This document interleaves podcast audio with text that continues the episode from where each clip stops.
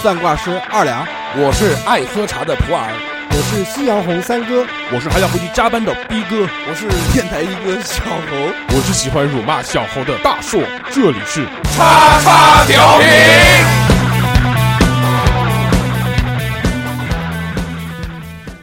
在这期节目开始之前，要给大家讲两件事情。第一件事是我们这期节目是跟引力社合作录音的，所以大家听到的这期节目是由引力社的大周主讲。还有另外一期节目在引力社的平台播出，大家可以搜索“引力社”三个字去听我们另外一期节目。第二件事呢，是我们最近跟荔枝签了一个首发的合同，所以呢，我们所有的节目会在荔枝 FM 首发四十八小时。如果大家想要抢先听到节目的话，那请登录荔枝 FM 搜索我们的电台。Hello，大家好，这里是叉叉调频，我是大硕。 Hello，大家好，我是引力社的大周。 Hello，大家好，我是南京角落的 PKHD。嗯，大家好，我是什么也不是，不，我是 来自叉叉调频的小猴。哎你看小何今天荣不荣幸啊？这个三个电台主理人齐坐一堂陪你聊天， 然后我也只会嗯啊，我操那种。但是你也有一个 title 啊，你的 title 就是南京街舞第一人，别别别别，这个这个拳打江风，脚踢小猫。别别别，给他们听见我就炸了。 呃黄景行的大徒弟，哎，黄景行最近拍了一个那个电影，，啊，我知道，我准备想想想看一看别看 哦真的啊。那电影拍的非常烂，哎，那个黄景瑜在那个节目里面就叫铁猴对吧？嗯然后他对走在对路上，哎，猴哥，哎，猴 哥，就很有代入感，嗯你是不是听拿到你名字的暗授爽权了？呢？嗯，一点点，一点点但那片拍的真不怎么样，啊，我还没看呢。对，你可以看看，洗洗 眼睛。不是，但毕竟是我偶像的偶像的电视那个电影嘛，还是要看一下。来那个我们今天啊，这个隆重欢迎一下引力社的大周来到我们节目做客，耶、哦非常开心。小何跪一个，欢迎， 呃我也非常开心啊，因为嗯呃，其实，在江苏来说，做电台的真的不多，不多不多，对对对，嗯是的，也是机缘巧合能够认识大硕。对对他加到我微信，我说我靠，这不是对，对吧？他他在那个我的节目里面留言了留言特别哎牛对对逼，你就 当你是留言还是留？就是留言说牛逼。啊当时是什么呢？当时是我记得有，反正有一个人推荐我嗯，说这个，我最近听了一个特别厉害的播客，叫引力社，特别好好听，你去听一听。我一听，嗯，真的特别好听。嗯，而且这个人家做内容的，你知不知道？对就你就是虽然这个我们节目也开始慢慢转向这个这个做内容啊，但是我们这个启发就受到引力社的启发了。啊呃，过奖了，过对奖不了。对？这个人家这个做内容做的非常的专业，对你像人家引力社主打的几就几个栏目，其实我们也是借鉴的，对不对？对，你像你们这个引力社里面有那个第一说这个《西游记》的，对对，《西游记》算是我们一个比较有特色的节嗯目，哦，呃，因为现在播客里面这样聊西游的应该还没见过。对，可以对，我们是讲原著嘛，嗯，对原著的话，可能要跟这个常规我们所看的电视剧、电影，它剧情会差很多。嗯是恶传。它原著剧情其实很黑暗的，嗯，对，我知道，自己也也在我在网上也看过，而且人家讲的呢，就是特别细。他们讲这个《西游记》啊，就讲什么呢？你比如说某一个章节就可以讲一集，甚至他们就是、哦就是那个之前讲的那个，一回讲一集。哎，一回讲一集，就那怕吧。之前甚至哦那个讲了两两期，呃，有啊有一个是讲了四期还是三期的吧？对吧？讲那个那个好像是老鼠精吧？啊、哦，不是老鼠精，蝎子精。所以呢，这个你如果没有看过《葫芦娃》的话呢， 没有看过《西游记》原著的话呢，就去听他们这个讲的特别棒。当然，这个只是他们其中一个主打的，第二个主打的是什么呢？就是我们这个大周讲的这个各式各样的这种奇奇怪怪的这个这个案件，对吧？啊我们那个系列叫《引力奇说》，嗯它里面包括案件，还有一些呃鬼故事，其实也算，哦嗯还有一些外星人啊、神秘事件，嗯哦还有一些这个神秘生物吧。嗯我特别感兴趣。其像实那个其实做这个内容的人还蛮多的，嗯，对，就像我们这个小侯老师就在做这个内容嘛，让对不啊别对人骂死讲了这个 雷雷电法王特斯拉，我帮他想了一个这么好的名 字，就是为了这个对不对？骗点点击量，对嗯 人家一看，嗯，雷电法王竟然不是姓杨的那个，所以他就来了，来了之后呢，这个开始就做，结果呢，这个对不对？网上受到了一致好评，说小何老师讲的真棒。嗯再也不想买特斯拉了，是不是花钱买的粉丝？啊，还有一点就是我们的那个大周哥，呃，也是跳街舞的，嗯啊，以前跳街舞，对，跳 hiphop 的，然后跟我一个好朋友也认识，嗯，女性吗呃？不不，男性，我男不性相信， 真的是你男你怎么性你怎么会有男性的听众？吃饭的时候不还那个对吧？对吧？嗯，嗯发裸照给人家看对。对对， 我跟大周哥的裸照，嗯我操，你们俩还为什么会有裸照？哎没有开玩笑的你，照片不要发给女博士啊，哎，什么鬼？你看人家都知道了，所以你哎呀呀这个呀呀呀呀呀！威，名千里扬，已经扬到常州去了。对对，嗯可以可以，非常棒啊！因为你们的节目我都听嘛。对对对，嗯，谢谢。其实今天大硕有一句话没说，嗯，就是今天非常的开心，哦， 对对对对对，今天特别齐聚一堂今，天特别开特心别，开心。特别特别的口头禅没说，嗯，我们有这个这个三个电台主理人都坐在这边了，包括我们这个南京街舞第一人四大天王齐聚一堂。今天要带给大家一期什么样的节目呢？啊，带给大家一期纯干货、纯内容，嗯，听得保保证把你塞得满满的。我操，fuck good，这话听起来哎有点开车的嫌疑啊。嗯但是我没有争执。但其实我们今天讲的呢嗯是一个比较严肃的案件。为什么要讲嗯这个呢？因为这个我们跟大周也这个聊过啊，就我们还是想这个把他们电台一贯的风格嗯，带到我们这期的节目里面，让大家更多的去了解影迷社啊这个电台。对我也非常感谢啊，就是能够在敌台啊不对有台嗯哎有台去推荐我的节目，这个我也是第一次。嗯嗯，对，当然反过来啊，你们以如果以后去常州做客，我肯定要在我们引力社里面推荐你们的节目。对啊对可以对可以我们这个虽然是第二次啊，第一次是跟这个敌台南京角落参加这个合并，但是呢，这个最后没没想到这个真的就合并了。嗯，就是大家觉得好像逼哥就是到我们电台来，其实不是这个样的，其实是我们这个跟南京角落真的做了一个合并，我们这个取了南京角落“南京”两个字，我们取了这“叉叉调频”四个字，所以叫“叉叉调频南京”。你现在看我们这个每期节目的后缀的名字就能看出来了。我听就起是来跟我们没关系了是吧？我听起来像是说够了我战略合作啊，哦，这个词比较好。对吧？我们占有了逼 哥，攻占合作，也就是战友，你还略略略略略，倒你我操！来，我哎们这期要聊的这个话题呢，嗯嗯就是说了一个案件。这个案件当然不是由我主说，是由大周主说。哎，嗯，对吧？对所以他会给我们讲一个什么样的故事呢？洗耳恭听，嗯，嗯，前面可能笑得比较欢乐啊，嗯但是讲到案件的话，可能就需要严肃一点。对，就不能对像我对那个那次节目一样，嗯哎，但是前面我们提到一个名字叫雷电法王嘛，对吧？嗯当然不是特斯拉，我说的是杨某某，嗯啊对吧？杨教授，嗯，这个我们都知道，这个网瘾治疗嘛，对用对电击。对，呃，今天这个故事其实会让你联想到这个人，哦，当然讲的不是他啊。嗯哎，如果讲杨教授，那就不是个严肃的事件了，是的就纯粹整篇可能就是吐槽他的戏谑就可以了。嗯那今天接下来的时间就是开始稍稍严肃一点啊，呃，今天要讲一个案件叫做北九川连续监禁杀人事件。嗯哎，这个案子在网上呃应该还算是蛮火，在日本算是呃比较严重的这种非常严呃怎么说呢？应该说是非常知名度非常高的一个案件了。嗯，可惜你们三位都没听过。 呃对，我听到这个我都不知，我都不以为是日本人，因为一般日本人好像就就这什么四个字的名字比较多啊，北九川是地方，哦，不是人名，哎我以不为是个人名人叫北九 。川是发生在北九川这个地方的啊啊，北九州说错了啊，啊，北九州连续杀人事件。嗯，那接下来我就开始讲这故事。那今天讲这个案件呢，可能跟以往我在引力社讲的时候区别有一点区别啊。嗯啊就以往我们可能会讲前因后果，嗯然后呃会讲这个事情是怎么发生的，流程是什么样，呃最终结果是怎么样，中间可能会发生一些什么样的呃转折啊、呃比如说一些点去讲。啊但，今天这个讲法可能是通过不同角色的视角哦去讲这个事情，这样更吸引人啊哎、，就是讲不同的人物。嗯小何扮演死者，而且这个男主角或者说是主谋，嗯他是没有动手杀过一个人的，哦，哎，就比较厉害了啊，这个厉害加引号。那接下来就开始，好吧？嗯好，OK，那首先我们来说一下这个主犯，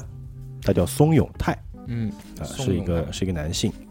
那松永泰这个人呢，他高中毕业的时候啊，就他家里是开那个榻榻米店的，哦，他就继承了家里这个榻榻米店。然后呢，呃，我们都知道，在日本，他这个高中毕业啊，嗯可以选择就业、或者嗯选择读大学，嗯他是没有选择读大学，而且毕竟他高中时期就过得浑浑噩噩的，而且呢，在那个青春期的年代啊，嗯就是他没有学到什么正儿八经的知识，嗯而是学到了这种性知嗯识。哇，哎，这个是其实很多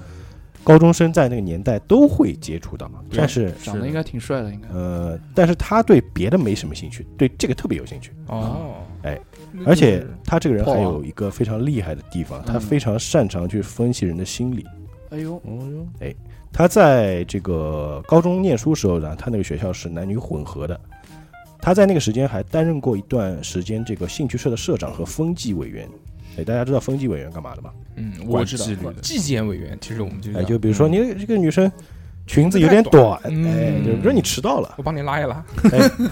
啊，比如说还有就是什么抽烟啊这种，嗯他会管这些啊。嗯，但是呢，他就借助这个风纪委员的身份乱搞男女关系哎，哦啊，被发现了，最后呢是被学校开除，嗯，然后他就转校了。啊，但是转校之后，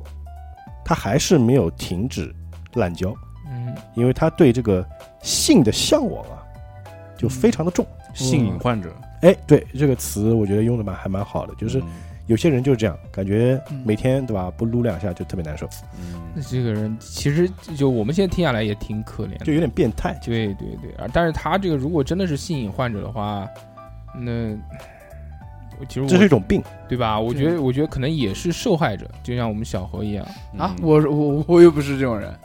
那你讲那么多女听众干嘛？这什么鬼？我什么时候加那么多女的？呃，前面说到嘛嗯嗯，嗯就是这个松永泰呢，他非常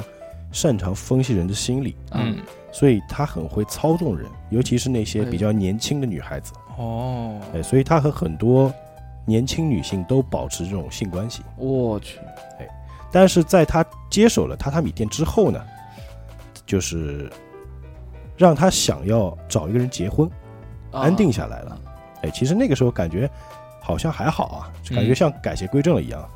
但他家里的这个榻榻米店，就是我们知道榻榻米其实是草席嘛，对，嗯对吧？不是什么大生意，而且现在很多现代人开始不用榻榻米了，嗯，对吧？反而是一些有钱人可能弄个榻榻米房间这样啊，对对，在日本，榻榻米其实大多数的这个老百姓比没什么钱的就用榻榻米。嗯，然后，而且他这个店本身就不是什么大品牌，在他们小镇上也没什么名气，但是他这个人就觉得自己是天选之人，他自命不凡嘛。嗯，他觉得我不能被这一个小店给困住，嗯他需要一个契机，一个能够让他成为这种商业巨子的这种契机。哦，哎，这个时候他就想到一个人，哎，这个人是谁呢？这个人就是他的妻子啊，当时还不是妻子啊，嗯这个人叫旭方纯子。嗯旭方纯子他他的家族啊，嗯，以前是武士阶层，哦，那就是高高贵那族，可以的，哎，贵族贵族。嗯他而且他是他是出生在这个福冈县，他家是一个名门望族，我有哦，而且他在高中时期呢，和他的这个和这个松永泰啊，他们不是同班，但是是同校，嗯啊有过一面之缘。嗯，嗯，那个松永泰嘛，你也知道，就是他可能小姑娘她都会比较注意啊，盯上了，哎，对，嗯他会知道。 PUA 嘛，嗯这个之前说过，他家是武士阶层嘛，所以而且他他的一家是这个等于说是旭方氏族的本家，嗯呃，就是我们看过《火影忍者》就知道，嗯它分本家和那个分家分家家啊、嗯比如说那个宁次零次头上纹个啊，宁零次是是分家的零次是呃分哦家，比如说那然后个也是竹竹田田是是本家，宗啊家宗家呃，宗家对哎，对，就本家的地位会很高，嗯对所以就是在这个村子里面呢，他家有一个非常举足轻重的地位，地位非常高，嗯而且他的祖父这个纯子的祖父是村长兼县议员，哦伯父和叔哦叔都是大学教授，还有律师、企业家，怪就非常牛逼。哎，家族的背景非常的好啊，名门望家，境优渥，嗯而且家风非常严苛，嗯哎，所以导致这个作为长女这个旭方纯子啊，从小就是一个乖乖女。嗯嗯嗯，但是呢，因为旭方家两个孩子都是女儿，嗯那我们都知道很多这种名门望族，他们要继承家业，对，那就需要找一个女婿入赘嗯嗯啊，因为就是传统这个意义上来说，女孩子还是不太能继承家业的，感觉嗯就是扛不住，嗯所以需要找一个比较靠谱的这个女婿。嗯所以呢，松永泰知道之后啊，他就觉得这个旭方纯子就是他这个实现他成功梦的一个关键人物。啊，啊那然后他就找了个借口去接近这个旭方纯子，这个借口现在听起来挺傻逼的。啊他的借口是，高中时我问你借了五十日元，我现在还给你。嗯他找了这个借口去接近了这个旭方纯子，但问题是这个女孩子根本不记得有这个人。嗯啊，再说五十日元实在太少了，根本没这个概念。然后这个松永泰呢，就跟这个旭方纯子介绍，就吹牛逼了。他其实根本没上大学嘛，嗯他说自己是毕业于东大的东京大学，东印大学而且继承了家里这个榻榻米事业嗯 啊，把他把小店说成事业，家族企业啊哎，家族企业，榻榻米 king 哎而且我很快我要把这个榻榻米事业改造成国际化大公司，嗯是上市上市敲哎，就钟，吹牛嘛。但是呢，他有点太过于热情了。嗯哎，很多可能我们在听故事就觉得，呃，一个男性成功男性去勾搭一个女孩子，可能这个女孩子就爱上他，嗯但并没有，嗯反而是加重了这个徐芳纯子的这个戒心。嗯哎，但是这个松永泰有一个厉害的地方，就是他是属于屡屡败屡战，哦，哎，死他没皮有烂打，哎，他没有嗯气馁，经常就约这个徐芳纯子出来吃饭，嗯而且呢，还不经意向他透露说家里有家里就逼着他和另外一个女人结婚，哦，就有点那种欲擒故纵嗯哎、嗯那种感觉啊。但是呢，他就说，哎，虽然家里逼着我跟那个女人结婚，但我不爱她，嗯哦因为我爱的是你，哎哎，我呦爱的是哎你，呦徐芳纯子。嗯我同意跟那个女人在一起呢，是因为她长得像你。哦，哎，这个很厉这害。个是跟小何一样的套路，什么跟我一样跳，嗯我从来没有过，好吧？你长得那么像俊俊，就一哎 般没有没有没有没有一般渣男都这样啊。嗯 没有，我是我是好男人，嗯但是这个女人就是现在怀孕了，啊，就是说她现在就被逼着结婚的女人怀哦孕，所以自己只能娶她。然后这个旭方纯子呢，她她反而没有说。哦，就是觉得哦，你喜欢的是我，嗯是因为我像他儿子，她反而就很真诚的祝福他，嗯就说，哎，那你要好好对你这个未婚妻啊。嗯呃，然后宋永泰就发现他这个这个渣男的招数没有得逞，嗯然后呢，就还是死缠烂打，来趁着一次出游，嗯，就可能找了个借口说，哎，我跟你一起出去哪里出玩去，嗯玩，在一个汽车旅店里就把这个旭方纯子的第一次给夺走了，嚯哎霸王硬上弓，啊，非常的无耻啊，因为他想要得到他身体，嗯然后之后再去得到他的心。嗯啊我去，哎，之前也说了嘛，他非常善于去就控制人的心，对，哎，他跟可能有些 PUA 很像嘛，哎，就情商非常高啊。好，那我们现在再把这个视角转到宋永泰身上，啊啊那其实是第二次在跟这个旭方纯子见面时候，宋永泰就已经接手家里的榻榻米店了。他把家里这个榻榻米店的名字啊改了，嗯，本来呢叫松永榻榻米商店，就嗯听起来就是一个小店名字嘛。嗯他改了一个非常洋气的名字，叫世界保健睡眠集团，哇 塞，而数且值诊断呃什么的就是哦世界都出来了，嗯就感觉一听，我操，这个是个是个大公司啊，对吧？嗯是有这种感觉，还把老一辈的店员全部给遣散，啊，就老一辈的人全部全部送走，他就把以前一层的，就是那种小店改成了三层办公室，嗯，还把以前这个普通的床垫包装成各种所谓的高科技产物，然后招了一批销售，哦，就哎挨家挨户进行推销。哦，会呃玩这当年也是这种套路嘛，这个还是很有商业头脑的，是对对，就是贝贝夹什么这些东西都是一个套路，嗯，但是呢，他在新招来的员工当中啊，就颁布了几条公司纪律。这个嗯纪律啊，你们来听听看，觉得这个纪律是不是很合理啊？嗯一共有八条啊。嗯第一条，社长的指示就是行动的准则，任何人不许违反，否则就要受到惩罚。啊，哎，说明感觉社长挺严格啊。嗯第二条，工作期间一律住在公司里，每周休假一天啊啊，单休其实还好啊，包住嘛。第三条，每天早上七点要参加公司的集体早操，之后列队喊出公司的经营口号，如果缺席或者喊口号声音小，就要受到惩罚。哎我操这个人的这个经营理念啊，其实也挺超前的。哎，嗯现在我们在理现在发店门口 啊，这些都可以看到这一对对幕，。唱歌跳舞对吧？嗯，对然后喊口号嘛。嗯第四条，每个月进行一次业绩评比，成绩最差的三个人要做检讨，嗯大家讨论是否通过。嗯，如果未能通过，大家讨论就要受到惩罚。这个这个也是啊末尾淘汰制嘛，现在最流行的。但是不是淘汰，啊就是惩罚。哎，惩罚他所说的惩罚并没有告诉你是什么惩罚。嗯，第五条，任何人的辞职都需要全体员工的同意，哦，如果擅自离职，就会接受最严格的惩罚。哦，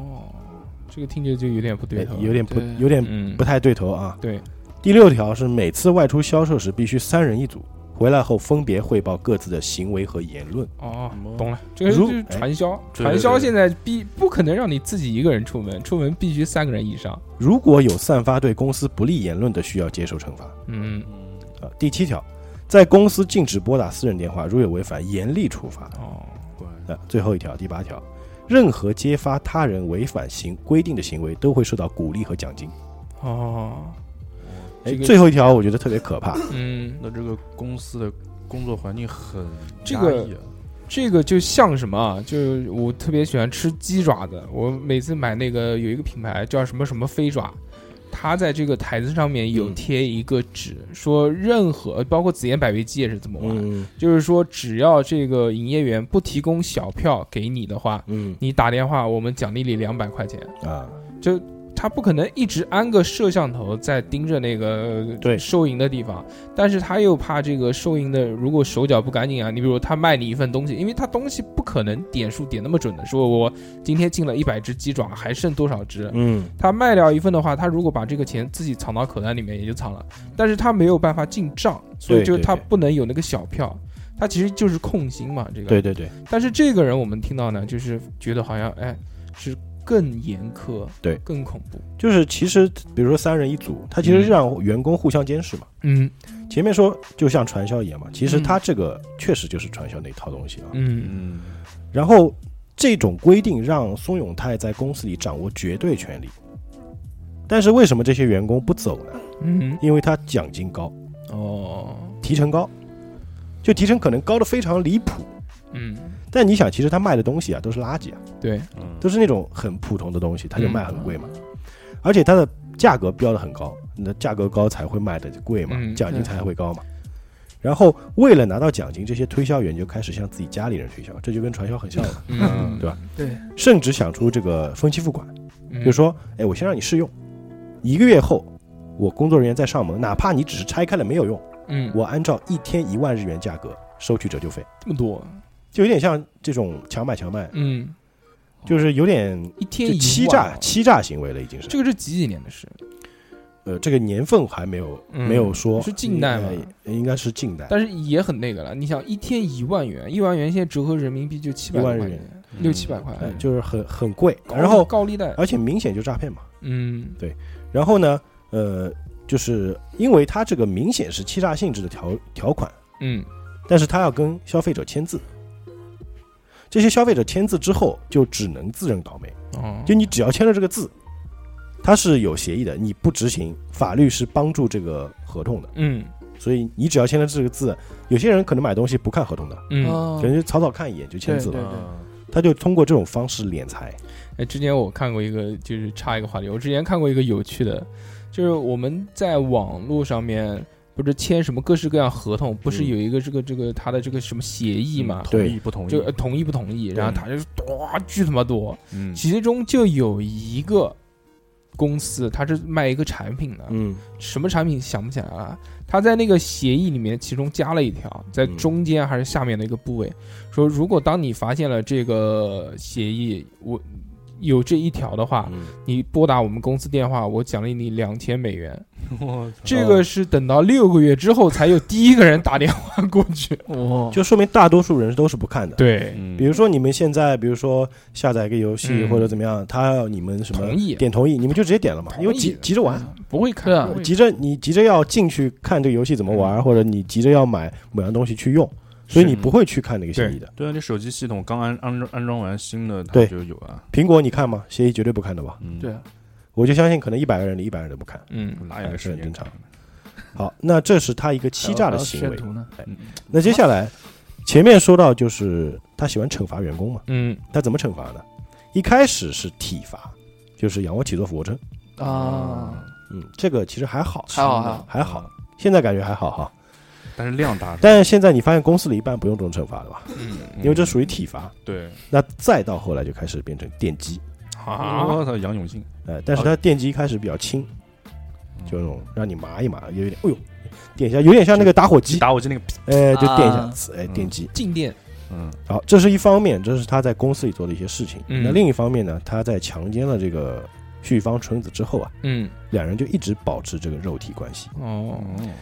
这个女孩子起初虽然很气愤，但是耐不住啊，她非常会演戏啊，她嗯在这个女孩子面前就声泪俱下，就嗯自责。嗯啊，说就是类似这种哦，我不是故意的，我因为太爱你了，或者嗯类似这种，嗯，这女孩子就原谅他了。嗯哎，就其实原谅之后呢，就知道你后面这个生活就更加的是地狱了啊。嗯那旭方纯子一方面就非常纠结自己的行为呢，是破坏了这个松永泰家庭，因为他说他是有老婆的嘛，对，嗯他觉得自己是小三，嗯嗯自己是第三者，但是另一方面又不知道该如何结束这段关系，嗯哎他就觉得这个松永泰是真的非常爱他，啊，哎，反而也对他产生了好感。哎哦自所以我催眠，就是典型的渣男。就为什么渣男那么多女生女生喜欢呢？就因为渣男会控制你的心。嗯，有套路，哎，我们之前有期节目就讲了那个渣男鉴定、嗯鉴定指南，哎，大家可以去听一听啊。嗯就讲渣男他非常会，就是利用女孩子的弱点，比如说嗯在你最需要的时候出现，啊，对吧？我哪我哪知道那些女孩什么时候最需要？对就说明你不是渣男，对不说明是渣男说明小猴不是渣男。小何是广撒网，狂讲，就每个人都群发一遍，小猴是是了吗贵啊，没 是有了吗嗯嗯，小没有猴没有没有没是有小猴是暖男。第二句多喝水，没有没有，但是这但是这个我真的不知道。嗯在电台里有人夸你吗？我第第一次夸你吧。嗯，对， 那说明你还不了解我。 哦哦，是吗？啊，好的。没有没有，开玩笑开玩好笑。那我们继续啊，这个节目还是比较严肃的啊。是的是的是的。好，我们现在开始严肃起来。那这个旭方纯子在对这个松永泰产生好感之后呢，其实他在犹豫的时候啊，他们俩这个不正当的男女关系就已经被旭方家的人知道了。哎呀，哎，这时候我们把这个视角转到旭方家，嗯，我们都知道他们家是个名门望族嘛，嗯所以呢，他知道这个事情之后，就动用自己人脉去打听这个松永泰的家世，就发现啊，这个松永泰在一年之前就已经找私家侦探来调查他们家了。我哇，准备工作做得非常到位啊！嗯那松永泰接近须方纯子的目的也渐渐就开始查出来了。然后为了让这个女儿迷途知返啊，他的父亲叫旭方玉啊，段誉那个玉啊，啊嗯就决定跟这个松永泰正面对质，啊，就把他请过来，请到家里，我们当面聊聊啊。嗯但是这个松永泰呢，我们也说过好几次了，他非常有情商，嗯巧舌如簧，哎嗯舌战群儒那种。嗯他对人的心理有非常细腻的分析。他不仅说服了他父亲，还说服了他母亲，两个人还同意他跟女儿继续交往，还不在乎他已婚的事实，还买出两个床垫，就厉害了。嗯就他不光是个渣男，因为他是个诈骗犯啊，诈骗犯那套所谓的话术嗯，还很厉害的啊。这个还是牛逼啊，而且他三个月之后呢，孙永泰还给了这个旭方父母一份保证书，叫做婚约保证书。嗯答应，只要将当初开公司时从妻子家借的钱还完，就立刻离婚，迎娶纯子。哦，哎，他就是这个钱，这个妻子其实根本不存在，嗯，但是他编了一个，而且这个旭方夫妇也没多说什么。哦，他这个本身他跟那个。就就是他强奸的这个女神说，嗯她有一个未婚妻，还怀了孕，其实是不存在的，其实是不存在的，根本就没这个人。嗯根本没这个人。哦，而且他现在又编了一个债务，嗯他意们思会帮他还吗？哎，就其实就骗钱嘛，空手套白狼，就控制套白狼。嗯你想啊，作为父母啊，嗯如果如果就是父母的孩子觉得，呃，你有一个很相爱的人，但那个人结婚了，现在嗯不能娶你，嗯，那我想要你幸福的话，我只能说赶紧把这个事情解决掉。对，那我就替他还钱，对嗯然后他再来娶你，这样我的女儿才能驯服嘛。嗯，就这个套路非常的，哎，非常的狡诈啊。嗯那聪明，哎，我们再看看旭方纯子这边是什么反应啊？那这个从旭方家回来之后不久啊，这个时候嗯他们已经住在一起了。嗯这个纯子就发现这个孙永泰性情大变，嗯就是一旦这个事情好像有了结果了，嗯这个人整个性情就变掉就了。暴露出来了哎，嗯他会让这个纯子啊跪在酒店的地板上，啊哦就听他一本一本读完自己的日记。啊，对，就是读这个纯子的日记啊，哦，有纯子的日记，然后这个宋永泰就拿在那边读，哇，这个这这泄露人家隐私啊，这感觉这就逼他哎，然后只要写到这个自己爱慕谁，嗯，然后就立马让纯子打电话给这个人，把这个人臭骂一顿。就是你想，女孩子年轻时候肯定会有爱慕的男生的嘛。对啊，嗯然后不管这两个人多久没联系，嗯就比方说小侯啊， 呵就说小侯吧，哎，小侯他可能日记里有三百多个女性嗯是曾经喜欢过的。嗯，然后，然后这个大硕就在这边说，哎，小侯你给我读，他现在可能就哎不是日记，现在就比如我把他手机拿过来，我看他微信，哎我就对我操，一看一个后就宫每每一个 就你就群发群发说我嗯呃我我恨你，就类似那种啊，就把对方骂一顿。那接到对方接到信息或者接到电话，肯定反过来说你神经病吧，对，就是莫类似这名种其妙， 就断绝联系嘛。啊嗯嗯，他就是断绝他跟其他一切男人的联系。哦，其实他这个方法就现在看来还蛮可怕的，控制欲，哎，控制欲非常的强、啊。第一是控制，第二是把你身边所有就有可能会对你有帮助的这些人都给清干净。嗯，甚至啊，这个有一次开车的时候啊，这个旭方纯子无意间提到自己喜欢的歌手，嗯，这个松永他就当即愤怒的殴打他，并且把车开到酒店，又强奸了他，我嗯自己就甚至喜欢个歌手都不行。自己媳妇叫啊，这只是朋友之间，那亲人他也没放过。嗯他告诉这个纯子啊，在第一次和静香见面，静香是纯子的妈妈，嗯啊他说，就是意思就是我就已经跟你妈上过床了。啊，嗯嗯这个哦纯子就惊了，说啊，他就不明白自己的母亲为什么会做出这种事情来，嗯，其实是编造的嘛，那假就根假本的嘛没有，这个。然后他就，甚至他会在这个纯子身上啊，嗯，就是纹纹了一个字，就啊哦用烫的烟头烫了一个我泰，就松永泰的泰，哦，来让他证明是，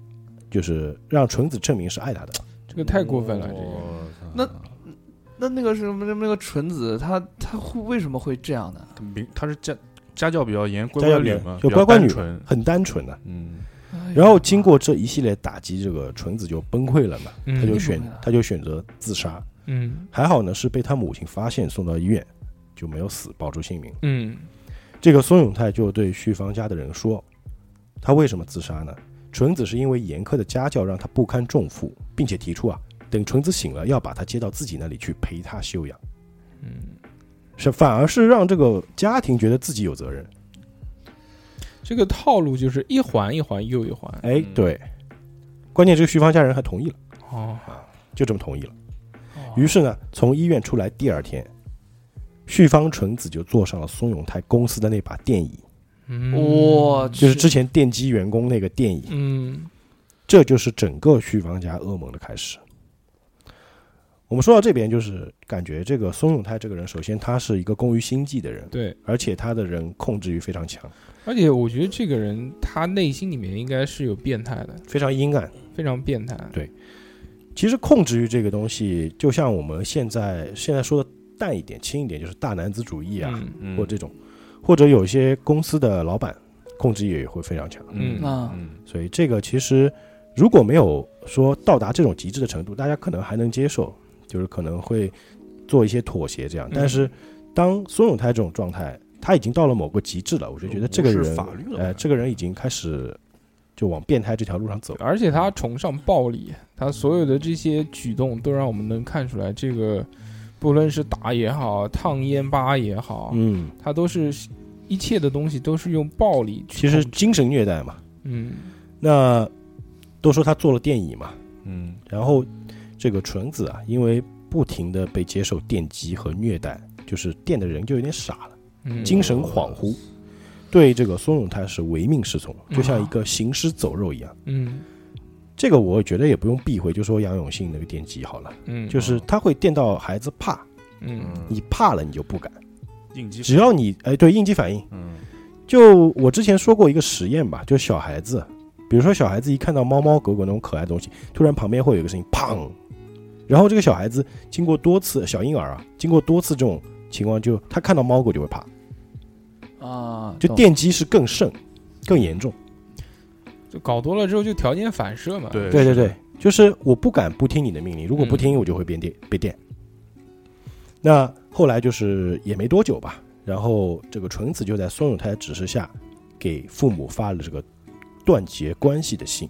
我操，哎，关键他那个父亲他本身是这种也算是大男子主义的一个人吧，就是一怒之下就同意了。嗯那但是孙永泰的公司一直在做诈骗嘛，嗯但最终还是引起警方注意了。然后在一九九二年的七月份啊，嗯这九几年的事情啊，哦就是那么早，就在警方逮捕令准备以这个敲诈勒索罪逮捕孙永泰的时候，就发现他一周前就已经已经申请了破产，然后留下了一亿日元的债务，就直接带着纯子逃跑了。然后这个纯子呢，已经怀孕了，她本来是想自首的，嗯但是考虑到孩子，嗯还是跟这个宋永泰走了。嗯，他们逃走这边，我们先放在一边不说，好的我们再说另外一个人物嗯人物。这个人物叫水野，就是个女孩子，嗯嗯，她呢是宋永泰的高中同学，就两个人在高中时期是短暂交往过一段时间的。嗯后来这个水野呢，嫁给了一个叫田中的男性啊，田中这个名字在日本还是蛮普普通的一个名字，嗯嗯啊，张三李四这种名字，嗯有三个孩子。那她在接到孙永泰电话的时候呢，正好是在为丈夫的出轨问题焦头烂额的时候。啊正好逮了，哎，然后孙永泰就故技重施，就在电话里表达对她多年的一个爱慕。嗯哎，我很想念你，我很爱你，这么多年，因为之前交往过一段嘛。嗯，那正好又碰到这个水野的丈夫出轨，嗯所以在这种感情推动下呢，顺势水野和宋永泰又发生了关系。我嗯，那不久之后，这个水野就跟她丈夫田中离婚，嗯带着三个孩子住进了这个松永泰租好的房子里。嗯但是她一搬过来，松永泰就立刻露出了自己本来面目，嗯他就胁迫这个水野啊，以三个孩子的抚养费为理由找田中要钱，只要有任何反抗，就立刻对三个孩子拳打脚踢。哦，孩子都打了，他就通过这种渠道为松永泰弄来了一千八百万日元，但是还不够，他就逼迫水野去妓院卖身，啊否则否则就要把他三个孩子卖到海外去， Holy shit！对吧？很恐怖、啊。嗯，这个就很像日本黑社会的这个性质了，哎有很多那种雅库萨就是这样。胁迫这个对胁迫胁迫女性嘛，卖淫嘛，然后赚取这个钱。那这个水野最终是跳海自尽的，嗯，但是松永泰并没有出手，并没有去主对动杀他。用对精神把对对啊人压，迫就是他在心理、生理的双重打击之下，嗯就趁着有一次跟宋永泰出游的时候，就带着三个孩子一起跳了，啊就四个四条生命就这样没了。啊我去，这个是水野，这是中间的一个插曲，嗯这是他害死的其中四个人。啊四个。人，那接下来一个人物叫服部清志，嗯嗯，服部清志是个男的，他是一个房地产公司的员工。这个人呢有点贪财，然后呢，这个松永泰也是诈骗他，他就把自己制作的一个赌马软件，就是赌马跑马，嗯就告诉这个服部清志说，并许诺他一百万的投资，一年就可以得到五千万的利润。啊 P to P，嗯那你想，这种贪财的人，尤其是要想以小博大、搏一把的人，嗯他们是不顾后果的，就他就立马投资了两百万，然后这个钱孙永泰一拿到，马上租了两间公寓，一间做办公室，一间做住宅，他每天就去找这个服部清志喝酒。这个服部清志呢，本身也是做这个房地产公司嘛，就是也销售，嗯就也喜欢交际，哦，哎，他就不好推脱，然后就连续几天熬夜，就就是这个孙永泰就天天喊他喝酒，嗯天天天天晚上搞他，嗯，就喝的每天都宿醉，嗯导致他这个工作状态就很不好，被领导和同事这个斥责。然后呢，这个因为那个时候纯子已经怀孕了嘛，嗯后来她生了个小孩儿，然后孙永泰就以互相照顾为由啊，嗯让服部清志把他的女儿公子也接到公寓来住。啊哎，就是说我老婆生了个儿子了，然后呢，正好你也有个女儿，嗯我们关系又很好，嗯那要不然我们住在一起吧，这样大家互相照应，我操，就这种这种概念，因为他也是个单亲嘛，单嗯亲爸爸嘛。然后服部清志呢，就因为那段时间就工作太过于懒散了，最终是被辞退了。嗯哎，孙永泰也是这个借口说，哎，没事，你辞退了没关系，嗯你来我这住啊，嗯嗯，对吧？你又不用付房租，又不是什么，你就来住吧。然后他来了之后，也是每天就醉生梦死，每天跟他喝酒，嗯，就把这个人的意志给磨没掉了。嗯然后有一天喝完酒呢，孙永泰就诱导这个已经喝醉的服部清志啊，写下了一封自白书，嗯就把他之前做这个房屋中介拿到一些灰色收入啊，清清楚楚写下来。嗯第二天酒醒之后，他就立刻用这封自白书来威胁服部清志，让他接受惩罚。我做电影，哎哎，这还真是做电椅啊。然后他就开始让他每天接受电击，而且还让他的女儿在一旁看，啊，而且不准转头，我的发条城，我操，就看着自己的父亲被。嗯，他就把这个服部的妇女这两个两个人都监禁起来了，嗯让他们每天都写自己犯过的错误，嗯那个就是认罪书嘛，然后每天对他们进行电击，电了半年，最后最后导致这个服部清志啊，他的精神就崩溃了。嗯因为服部清志他现在这个状态也没办法为这个宋永泰弄来更多的钱了，对于是呢，宋永泰又开始找下一个猎物，叫做中村贵志，啊，中村贵子。嗯但是在找这个新的猎物之之前呢，他要把这个服部清志给清理掉，嗯因为他已经是个累赘了嘛。嗯那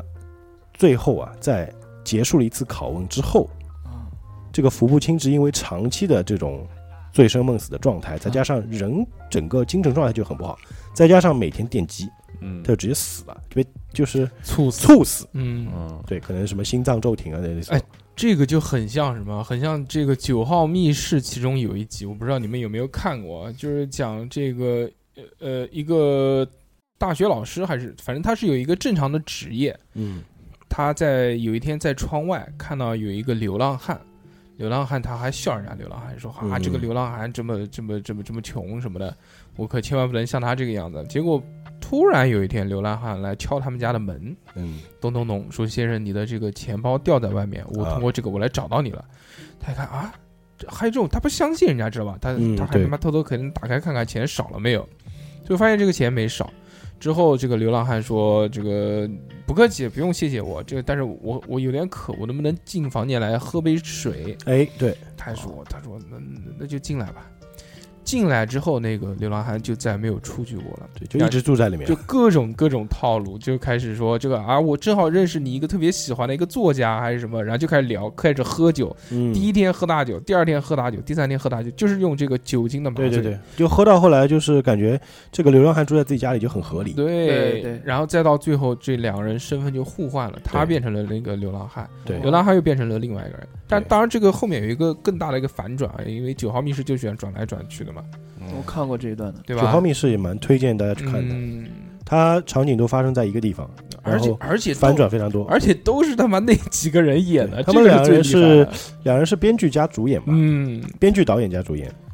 哇，啊。这边反正扯扯了一个话题啊，嗯就是这个服部清志死了之后，嗯哎，他这个孙永泰还做了一件非常恐怖的事情，嗯他让他的女儿和旭方纯子两个人对服部清志进行分尸，倒吸一口冷气，他自己不动手，他让两个女孩子动手。那不久之后，这个旭方纯子的第二个孩子也出生了，啊，这个我们嗯先放在一边不说。好，那前面他说要找另外一个猎物嘛，嗯叫中村贵子。嗯那这个中村贵子是谁呢？嗯他的前夫是服部清志的朋友，哦就服部清志朋友的妻子。嗯啊。那这个松永泰向贵子介绍自己的是广岛那边侍奉毛利家的村上水军，嗯就是也是算是名门望族吧。哦然后哥哥在东京大学攻读这个脑科博士，嗯自己是毕业于东大，明年呢开始要去东大做这个物理系教授，就把自己吹得非常牛逼。他反正一直很喜欢讲自己东大的，哎，他非常喜欢用这一套，对对对。然后，而且他这个人就是一听啊，良家世又好，对这个谈吐又非常优雅，对而导致这个中村贵子啊对他产生了信任。沦陷了，嗯哎，然后这个宋永泰就告诉他说，哎，自己有写小说的才能呢、啊嗯为了写小说呀，需要一些资金支持。嗯啊、这个中村贵子也挺有钱的啊，就二话不说，马上给他筹了一千七百万，就哦全部给了个宋永泰，直接给，嗯，可以，有这因为因为他挑的猎物都是有钱，嗯就是能给他搞钱来的啊而，且老是收到一千七百万，对，一千八、一千七百嗯就是日元啊。然后这个松永泰呢，他采取了一个同样的做法来对这个中村贵子，就是威胁他的三岁女儿，哦，对这个小孩子进行监禁和电击。我这个不分年纪，就是对他只要为达目的不择手段。嗯这个中村贵子啊，也是被监禁了嘛，在关了两个月之后呢，在那个之前那个服部清志的女儿、嗯公子的掩护之下，嗯从二楼窗户跳了下去，并且去警察局报了警。当这个警察去追宋永泰家的时候，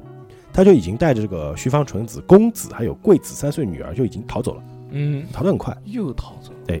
两天之后，这个孙永泰把浑身布满淤青的贵子三岁的女儿放在纸箱里，扔在了贵子前夫的门口。那这个不算是那个犯罪吗？他就把这个小孩子打了一顿啊，嗯，因为这个贵子逃跑了嘛，他不可能去找贵子，所以他找到贵子的前夫那，这个小孩也不要了，他把这个小孩子打了一顿，嗯直接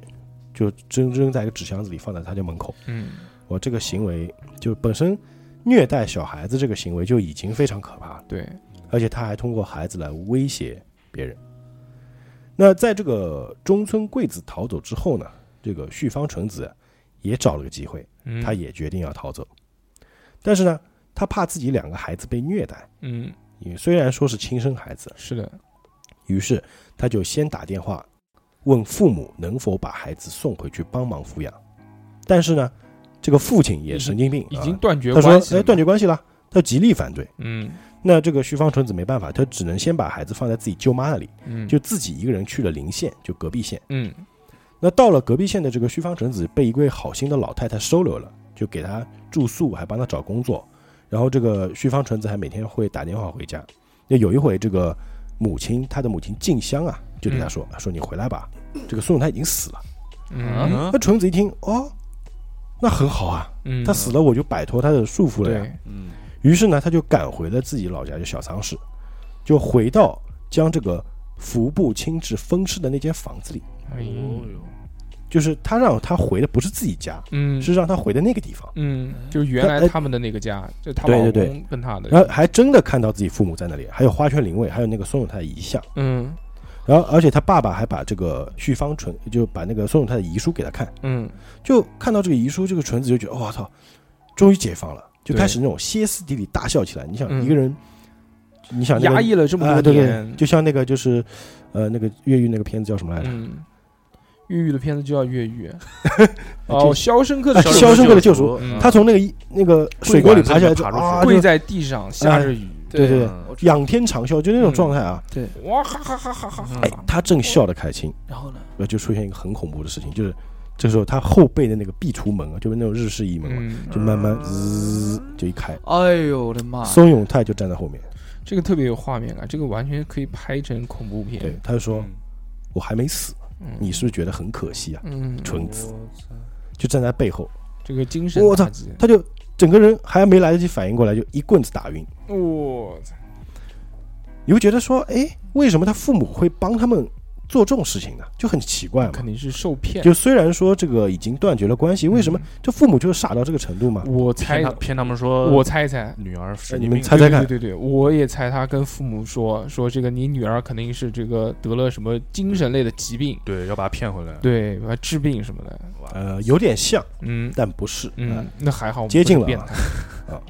那是什么原因呢？这个纯子离开之后啊，嗯这个松永泰就给他家打了个电话，就是说他把这个残害服部清志的事情全部归在他身上啊，就是说你你女儿现在畏罪潜逃了，哦，杀人然犯。后把他父母请到了这个分尸的房间，嗯，然后参观了分尸的浴室，并装作非常痛苦的样子倒在地上，就装得非常像。嗯，就就是这个旭方玉啊，就是他父亲，就觉得嗯他就怕这个孙永泰报警，哦，到时候因为他们是名门望族啊，对，他害怕他说就毁了他的声誉，嗯就就决定说，嗯，就配合孙永泰，先把这个纯子给骗回来。嗯那就而且因为这个时候啊，这个旭方玉也正好在竞选理事长，嗯，他也不想让这个纯子的事情影响到他这个是竞呃仕途，怪不得，他就跟孙永泰商量，让他先照顾女儿，哦并且愿意支付五千万日元封口费。哦，都不是好人，我所以说，在这个所谓的家族荣誉面前，一个身上背了人命的女儿，并不算是什么重要的东西。嗯。嗯，就对他们这个父亲来说，而且在日本的这个社会，女性地位确实也没有那么高。，对啊地位本身就不高。嗯，对，，而且九几年的时候嘛，哎，那这个松永泰呢，就感觉计划通嘛，对，什么都给他就算得很准。嗯哎，一方面呢，他要对旭芳家每个人的关系进行瓦解，一边呃一边就是也要就跟他索要那五千万日元封口费嘛。嗯，然后他是怎么做的呢？他对这个旭芳玉说啊，说你老婆出轨了，啊并且跟其他男人有染。然后呢，就是又跟这个就是旭芳玉的妹夫嗯说，就你你这个妹妹啊，这个李惠子私生活很混乱，嗯，曾经和多名男性有过性关系，反正就就是是呃就是挑拨离间。嗯，都是讲说你老婆出轨了，给哎你你戴老绿婆帽子。因为为什么他要说这个，不说嗯别的？嗯你想，因为出轨，你去质问对方肯定是不答就不承认的，对对对，就不管有没有，别人肯定是不承认的。嗯但是可能在这个被绿的男人再来看来，你不承认嗯就是真有其事，而且都不一定会去问，他可能越想越那个，越想哎对越对极端。越想越气。对，疑人偷父，但是呃他只要有了这个种子埋进去之后，他妈对他怎么看都觉得你这这边不对，有那情边不况对，啊对哎，，对对对，所以说这种这种种子埋下去之后啊，嗯，人心是会越来越，就是你永远都在怀疑他，多疑是的哎，人性是很多疑的啊，所以他这个招很厉害啊。嗯但是呢，这个旭芳玉啊，虽然说要给他封口费啊，嗯然后但是他这个钱呢就不够，不够哦五千万，没有答应5000收万五千，哎，于是这个孙永泰就让他们贷款，啊也，说你贷款给我，然后留下了这个就是他的这个妹妹李惠子婆家的地址，嗯将这个他的妹夫和妹妹两个孩子又作为人质哦，啊，就是呃，应该说旭芳玉就是他嗯父亲的妹夫和妹妹啊，哦，两个孩呃，他们有有小孩子，又把这个小孩作为人质，而且他用各种方式呢，把这一家人啊全部聚集在屋子里面，嗯就开始对他们非人的一个折磨。嗯那首先他是用这个监禁和电击的手段崩溃旭芳家人的意志，嗯然后又因为孙永泰认出了当时在这个就是。花火大会上，之前我们有讲啊，就是当时日本不会有那种夏日的那个夏日祭嘛，烟花大火呃对对，烟花啊，大火，会有那种呃，就是他们叫花火的，其实就是放烟花嘛。嗯，他当时就是在高中时期参加一个花火大会，那个时候他就强奸了一个十四岁的女子。嗯，那这个女子还挺巧，就是谁呢？就是这个旭芳玉的妹妹啊，李惠子，旭芳玉的妹妹其实年呃纪就是年十四岁的时候就已经被他强奸了，我操，这个有有一段时间了，就逼迫他就成为自己的性奴。嗯，我哦，我这边说错了啊，说错 了，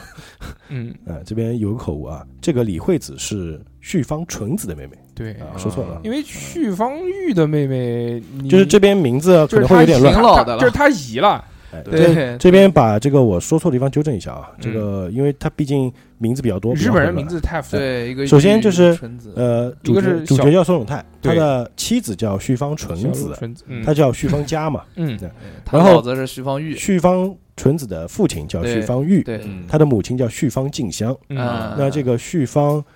纯子的妹妹叫李惠子啊，旭方离嗯婚，啊，就对了啊。然后就逼迫这个李惠子成为自己性奴。嗯，那徐芳玉一开始他就一直在想办法，就希望全家人可以团结起来对抗这个恶魔。嗯你想想，其他就一个人呀，对啊呀，哎，不是，我想问一个问题啊，嗯，打断一下，不可以他，他是就就宋永泰一个人，他是怎么样让很多人都在一个凳子上，然后进行电击的呢？就是他第一个，他是先瓦解他们的意志，对，就是说，比如说我跟你说，哎，你嗯老婆给你戴戴绿帽，嗯然后再跟别人说你老婆给你戴绿帽，嗯然，后一家人其实都互相猜忌，对，互相猜忌情况就下不，能团结，嗯他就就是首先他们是不能团结，然后他就一个一个的骗。嗯而且他会把人家的孩子作为这个人质挟持，说如果你你现在我要你住到我这边来，我要把你监禁，要不然我就比如说我就殴打你的小孩子，我就、哦，我就电击你的小孩子。他用这种方法把人都骗到一起，把他们监禁起来。因为这个案件叫北九州监禁杀人事件，嗯，监禁是首先，他就把这一家人全部监禁了。我操，哇，厉害，对我不知道你有没有听过一个新闻啊？这个新闻原来是讲说一个男的在家里面挖了一个啊一个一个窑洞，嗯就是一个一个地穴，听过，在这个地穴里面呢，他就是找了就就监禁了三个女的，还是几个女的？这这个女的最后监禁的这几个女的呢，是为了争风吃醋也好，还是为了活下去也好，然后自相残杀。对，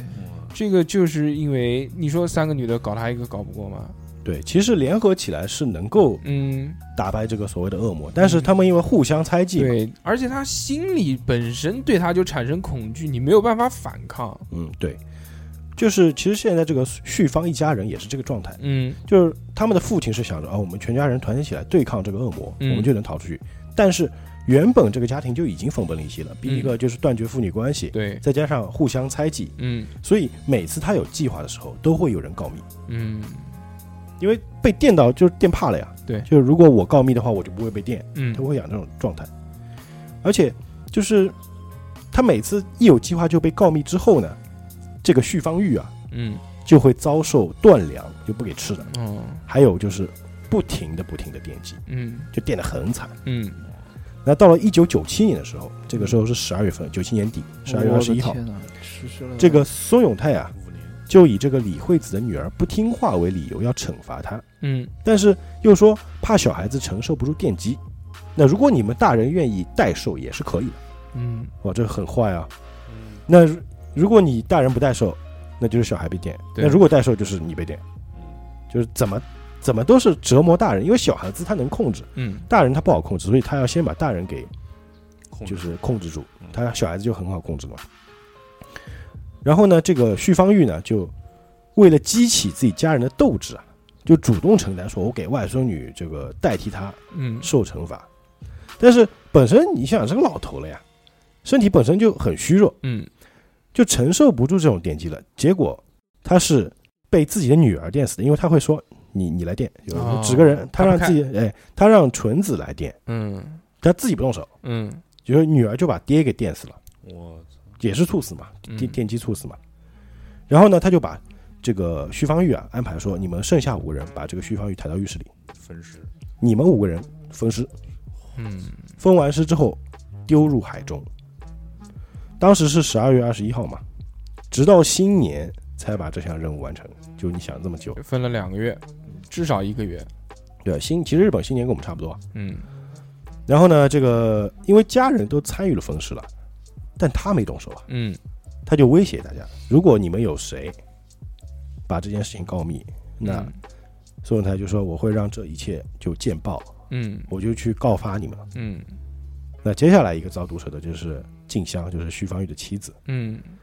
因为她丈夫死了，她自己也参与分尸了，嗯导致她已经精神崩溃了，嗯她就会无缘无故的大喊大叫。嗯，就已经疯了。然后这个到了一九九八年的一月二十号啊，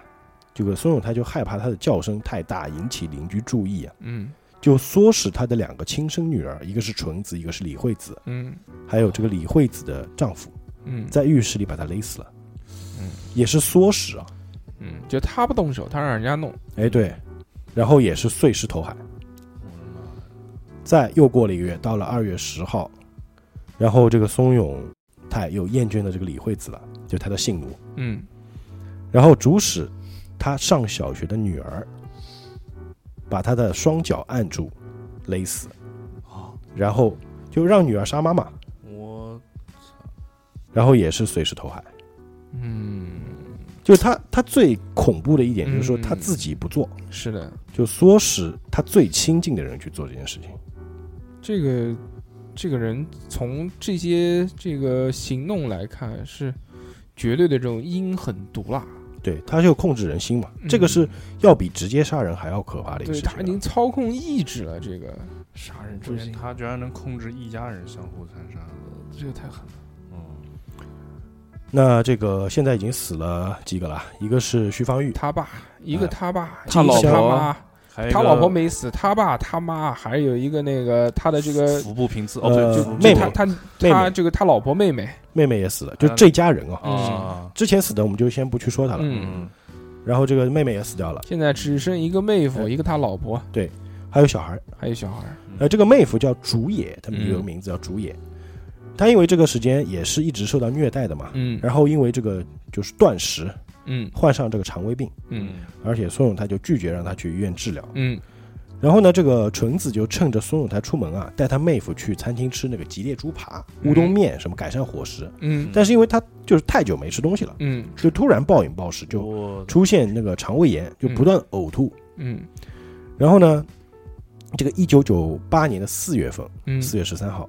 然后这个松永泰就要求这个竹野喝那个防睡意饮料，就是有类似红牛啊那种东西，就是可能、能可能浓度很高的吧，然后还喝了一罐那个五百毫升啤酒，嗯就因为他本身那个病就很严重了，嗯，然后再加上不去看，再加上恶化，然后他喝完一小时后就因为虚弱而死，哦，就虚脱死掉了，活活给病死了。就这个是死的很惨的，我觉得。对，到了一九九八年的五月十七号，就松永他又指使这个李惠子的女儿嗯和旭方纯子一起，嗯，把他这个还在上幼儿园的弟弟又勒死了，怎么怎么勒死的啊？为什么？这他有什么理由呢？就没理由啊，下幼儿园的弟弟应该是这个李惠子的最这个小就是那李三岁嘛李惠子的儿子，只有对吧三岁，啊对对对，嗯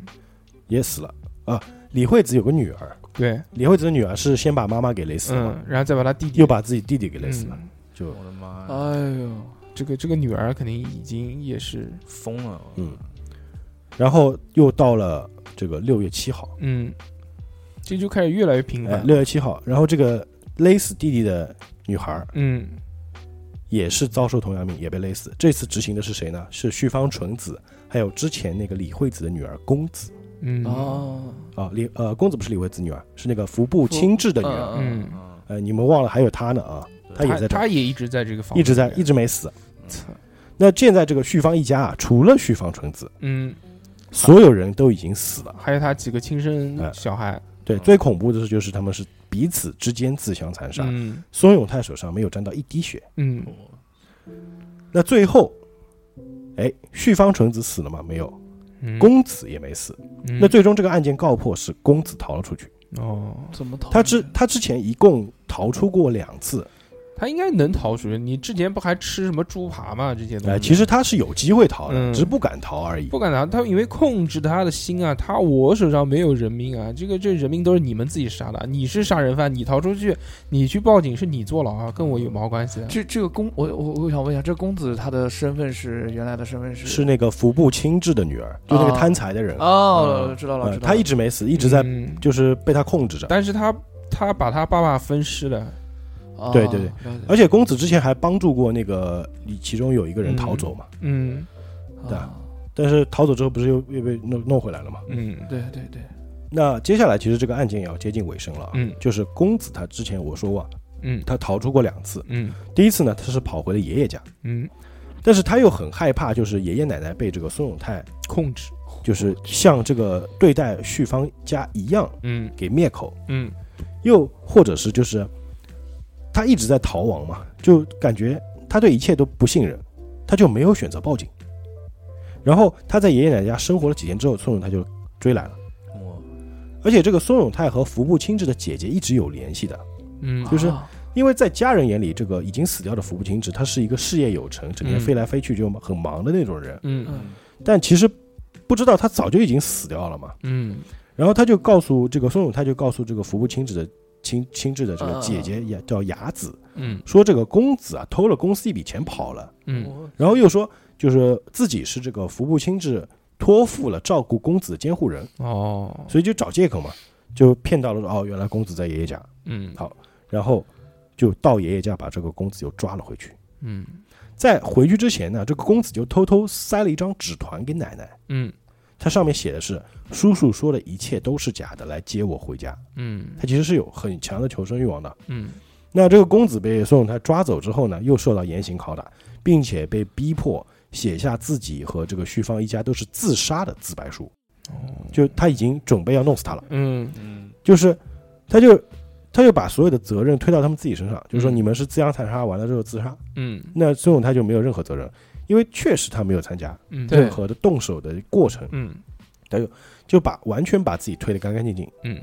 那但是就是两周的时间，就是公子就很聪明啊，他就表现那个服服帖帖的，嗯，甚至还说哦，主动要求被电击，就得到了他信任，哎，就感觉就是啊、你被电上瘾了吗？嗯哎，我来电电你，爽爽的，就那种苦感觉，肉计，哎，就是这个就像松懈他的戒对备对对心对，，就像就像从那个传销里面要逃跑的话，你一定不能跟他硬刚，嗯哎，对，你一定要嗯嗯是是对，我要赚钱，然后然后找机会逃，嗯就像怎么证明你不是精神病呢？对吧？嗯就是你要装装的很正常啊，嗯嗯，对吧？你要就让人家认为你是精神病好了，你才能出来，对，就类似这种概念。嗯懂他就是要呃松懈这个宋永泰的这个戒备心嘛。嗯但是就是，但是他这段时间呢，就是刻意的顺从呢，嗯他让这个宋永泰看出来了，嗯就是他很毒的，眼睛很毒的，哎对对对对嗯他就说，他就让这个须方纯子要杀了他。哦，但这个须方纯子，他就是他毕竟不是那种杀人如麻，他也是被逼的。对，就犹豫的时候啊，嗯这个公子就破门而出，嗯，直接把这个旭方纯子踢倒在地，嗯就逃了出去。嗯那这么长时间，他一直在隐忍啊，他看着自己父亲死在自己面前，甚至参与了这个碎尸工作，对，他就每一时每时每刻都在想着一定要逃出去，嗯他就把这一切都说出来了，直接去报警了，哦，然后就让这个手上就沾满鲜血的这个恶魔啊嗯，绳之以法，最后就那最终起来就了，抓起来了，嗯这就成功了。那这个案子就是等于说是告破了嘛，嗯因为他一切他是人证。嗯再加上其实他也参与了过程，对，就是可能通过一些这个就是警察的这个线索的追查嘛。嗯那在这个法庭上面，这个检方检方的检察官就问他、嗯说：“你为什么这么多年都没有丧失这个活下去的勇气呢？嗯那很多人都就是崩溃了嘛。对，那你还有就是你为什么过了这么多年才选择逃跑？嗯然后这个公子他就很很就是很坚定的跟这个检察官说，嗯他说、我活着只有一个目的，就是要替我父亲的冤死复仇。哦，所以呢，我一直在等待机会。从我十岁那年开始，嗯我等了七年，嗯就监禁了七年哦。哇，他们都认为我是个小孩，认为我什么都记不住，嗯认为我已经是他们的奴隶了。嗯，但是我一切都记得清清楚楚，每一天都在心里默念着我要活下去，我要让一切真相大白。嗯复仇的时刻终于到了，我只有一个愿望，就是要看着松永泰和旭方纯子被判处死刑。哎，这个故事这个尾声啊，让我们听到这个小女孩的坚强。如嗯果她没有这样这个坚定的意念，首先第一个她也挂了，对，第二个剩下的这些人估计也活不了，包括他老婆纯子，到最后也会被弄死。对，这个纯子其实我觉得她一开始是一个受害人，对慢慢她已经变成从犯了，嗯对，就是就是爱上恶魔嘛，嗯就感觉就自嗯从他回到了那个所谓的看到了那个假的那个灵堂，呃，对，嗯但是我从那一刻开始，她他已经对人性感到崩溃了已经感到绝望了。但是对啊但是我觉得他这个不能不能说是这个坏人，他只能算是一个被害者。嗯，对对，因为这个，我们现在看到这个凶手啊，确实就在我心中的印象就是一个恶魔的一个形象。就我觉得他就是一个人形的恶魔吧，嗯可能恶魔在人间的化身吧。对，嗯这个太厉害了，而且他搞这些他东西，最恐怖的就是就是我们说杀人诛心嘛，嗯，他就是完全不动手，他就靠控制人心。对。去让这些人自相残杀，自己手上不沾一滴血。而且你想，他之前的那些操作啊，包括这些套路，他的这个意愿是什么？他的意愿是为了赚钱，对对但是到后面已经开始就是不是为了钱对而杀他人以了折磨人为乐，对，他就已经爱上了这个折磨人，爱上了杀杀人。嗯，他纯就变态，他就嗯享受那个控制人心的过程。对嗯对对对对对，呃，这个故事最终呢嗯，是这样的结果嗯，在二零零七年的九月二十六日，福冈县最高法院对本案进行了判决，嗯被告松永泰嗯判处死刑。嗯，好，好，旭方纯子的认罪态度比较好，积极配合调查，对本案的审理起到了积极作用。他也算人证嘛。嗯并且考虑到他犯罪时处于心智低下的状态，嗯就是他本来是被判死刑，嗯撤回改为无期徒刑。嗯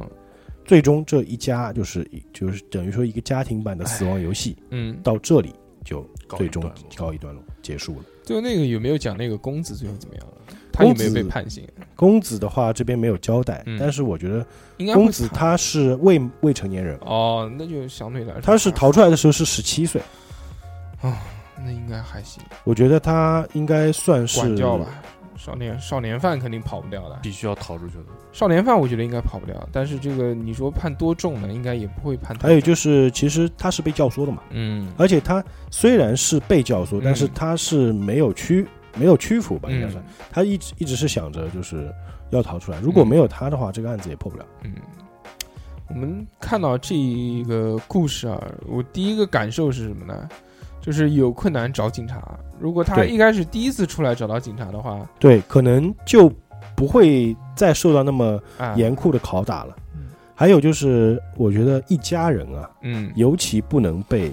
这个所谓的外人嗯给破坏了你们家庭之间的这种对，羁绊，嗯团结，哎，团结。对对对，嗯羁绊就你想啊，你们生活这么多年的人，为什么会被外人几句简简单单的话就给对啊，策反了呢？对啊，这其实也也说到，就是之前也讲过，就是那个旭芳家，他必名门望族，就是把名望看得比一切都重太。重了，第一个是名望，第二个就是女性的地位，就对是女性，我就觉得就是说，嗯，他们日本家庭的这种关系呢，相对于来说，其实还是相对于来说比较冷漠的。过于传统的，啊、呃第对第一对是对传统，第二是就是他们作为不麻不想麻烦到别人的这个性格。对，日本人就是这样。根深蒂固到了骨子里，甚至不想麻烦父母，嗯，就大家永远会有一个距离感，就对包括父就是子母与子、父与女之间也会有这种距离感，这个其实想想蛮可怕的。我觉得我们中国还是蛮好的，应就是该还行，不会遇到这，除非我觉得可能是特别大的家族啊，包括嗯你说那种有钱的那种，你妈三个姨太太、四个姨太太生了五六个小 孩儿，你就讲一个很简单那的种道也理，淡薄的。对吧？你比如说这个逼哥，他现在就一个小孩儿，对吧？嗯他跟他这个小孩儿之间的这个关系亲密度非肯常定亲密，对你跟原来的皇帝那种，你妈下面十几个、二十都几不个一小孩儿样，对是完全不下一样的，面对下面还要争权夺位什么对的，不对？是是的不是？哟，知道，哟哟，生了一个啊，嗯知道了，就这是，些当有威然胁呃，嗯这没什么概念。而且之间相对来说没有那么大的利益所在，嗯，对对是对，老婆多嘛。嗯，还有一个就是这个，我说这个电击，大家肯定会想到杨永信，对吧？嗯不用说，就电击这个事情确实是很可怕的，就是啊，不就电击吗？嗯就有人觉得，当你这个电击的那个电流达到一定程度，就是有的人甚至会被电上瘾，有嗯的人就是被电到那种，他为了不被电，他愿意做一切事情，嗯你让他吃屎他都愿意，嗯，就很恐怖。电击这个，我觉得电击有那有个些国家甚至是有电击这个嗯惩罚的，那个逼哥被电过的，电过。逼哥被电过，之前做我那小个时候也被电他过，他逼哥被电是之前做那个就是就老婆怀孕嘛，什么嗯体验老婆生小孩那哦个，那个那个哦，那个是那也不是让电你影啊让你那个体验那那个个是贴肚子上对的，女人分娩的痛苦。那个也是电的嘛，啊，对我小我小时候被电过一次，对就是电小时候有那个插孔，嗯我小小时候小嘛，小时候不啊，哦懂，通往天堂的钥匙，，我就手指头去抠嗯然后就直接被电飞出去了嗯，，砰一声，然后飞哇出去操了，我操就整个人就就感觉整个人就很麻，很嗯，就一瞬哦间就是感觉他那个哎短路了嘛，打过去了，对啪对一下，我就很可有怕那种插那种电视插头，然后手刚好碰到中间那个地方，嗯我嗯，就电一下。那你想，那只是一瞬间，嗯，对，但你想，如果是你是被绑在电椅上，你都不能弹开。嗯，一般人被电会被弹开的嘛，嗯你下意识手是弹开，对不对？嗯，对，但是如果你被绑在那边不能动，你就强制被电，你是想想是一种什么样的痛苦？嗯为什么就是美国有的执行死刑是电椅嘛？嗯，就头上会弄那个盐水，嗯然后穿个纸尿裤，就越狱里面那个嗯哥哥，嗯他嗯上电刑就是一瞬间就一开，嚓一下就死了，嗯。那个相对来说还比较好了，它是这个相强对人它道。它高高电高压但电，哎，但是那个电压它不到致命，嗯，但是它又让你很痛苦。嗯，啊，这就是持续折磨你嘛。它跟对其他的这种刑其实很类似，包对包括水刑啊，包括鞭刑，其实都是一样，对就是持续的给予你痛苦痛苦，但是并不致死。对，为的是什么？为的就是操控你的心智，让你知道怕。啊，这件事情还是现在，即使大周跟我们讲述起来，都让我们这个背后发凉啊。啊，其实我其实我自己讲的时候，讲到那个就分尸那边啊，嗯我也觉得就是自己背上嗯，汗毛会起来。而且其实我们讲只是大概的讲一个过程，如果真的这种东西，比如是有画面感的代入感，去看拍电影或者拍电视剧这种东西，简直太过恐怖了。我觉得这个可今能，天我操我觉得只有韩国人能够敢拍这种东嗯西，韩国人、日本人吧。而且你要拍的好，这个人物你选角要选的好一点。就像你之前讲的这个，它一步一步骗，一步一步个套路，就让我想起最近看的那个《寄生虫》，啊，对。也是一部，当然人家没有那么，虽然后面也是这个这个这个死一片啊，寄生虫最近蛮火，对？吧？但是也是另外一种套路了。啊，对。那反正今天这个案件就嗯讲这么多吧，我觉得大家可以去试试，呃，细细思考一下里面一些发人深省的地方。嗯我觉得很多事情是可以避免的，嗯，是可以避免的。有没有听到这一期这个大周给我们讲的这个故事？这个是他们引力社一贯的这个风格风。格当然，这个由于我们几个跟大周不是一直在配合，所以我们在旁边捧的呢，就相当于只会嗯嗯啊，包括这个还可以，配合的蛮好的。嗯包括这个逼哥他丈母娘都讲了，说这个话语过度的苍白，只会说我操。所以呢，这个还是没有没有引力社本身的这个节目那么精彩，对不对？嗯如果大家喜欢这种类型风格的这个节目呢，可以移步在这个这个各个大平台上面搜索“引力社”，哎引就是什么吸引力的引力，对，对就是地是心引力的引力，对，社就是社团的社，对啊。社会的社。对，所以呢，这个搜索了之后就可以畅听，并且不要钱，特别的开心。啊， 哎，逼哥，你丈母娘你也听节目啊？我啊只，要分享他都会听。哎、小何，你有丈母娘吗？没有， 呃，我我妈也会听嗯我节目，但我丈母娘不听。我我妈是我发给我妈听，我妈都不听，说这什么，哎，算了嗯，发点呃收费节目给你妈妈听，怎么样？嗯第九期走起来。呃，嗯算算算算呃也也非常感谢这个叉叉调频啊，嗯这个我觉得我难得来一次南京出差，我觉得蛮有呃蛮幸运的，嗯就是正好哎就巧了对嘛吧。呃我常说的一句话，这不巧了嘛，对吧？呃，在南京就可以哎跟大家一起录个节目，嗯哎这个播客非常非界常开心 啊！播客界都是一家人，对不对？对你看我跟逼哥现在情同父子， 开玩笑，开玩笑，开玩笑。嗯丈母娘，对不起啊，我开玩笑没亲家不好意 思。这个我觉得电台是做电台都是朋友，嗯就没有敌台，只有友台。对对对，除了那个呢，嗯，你说什么呢？ 行，那么这期节目就到这边，非常的开心。那我们下期再见，大家拜拜，拜拜。嗯拜拜。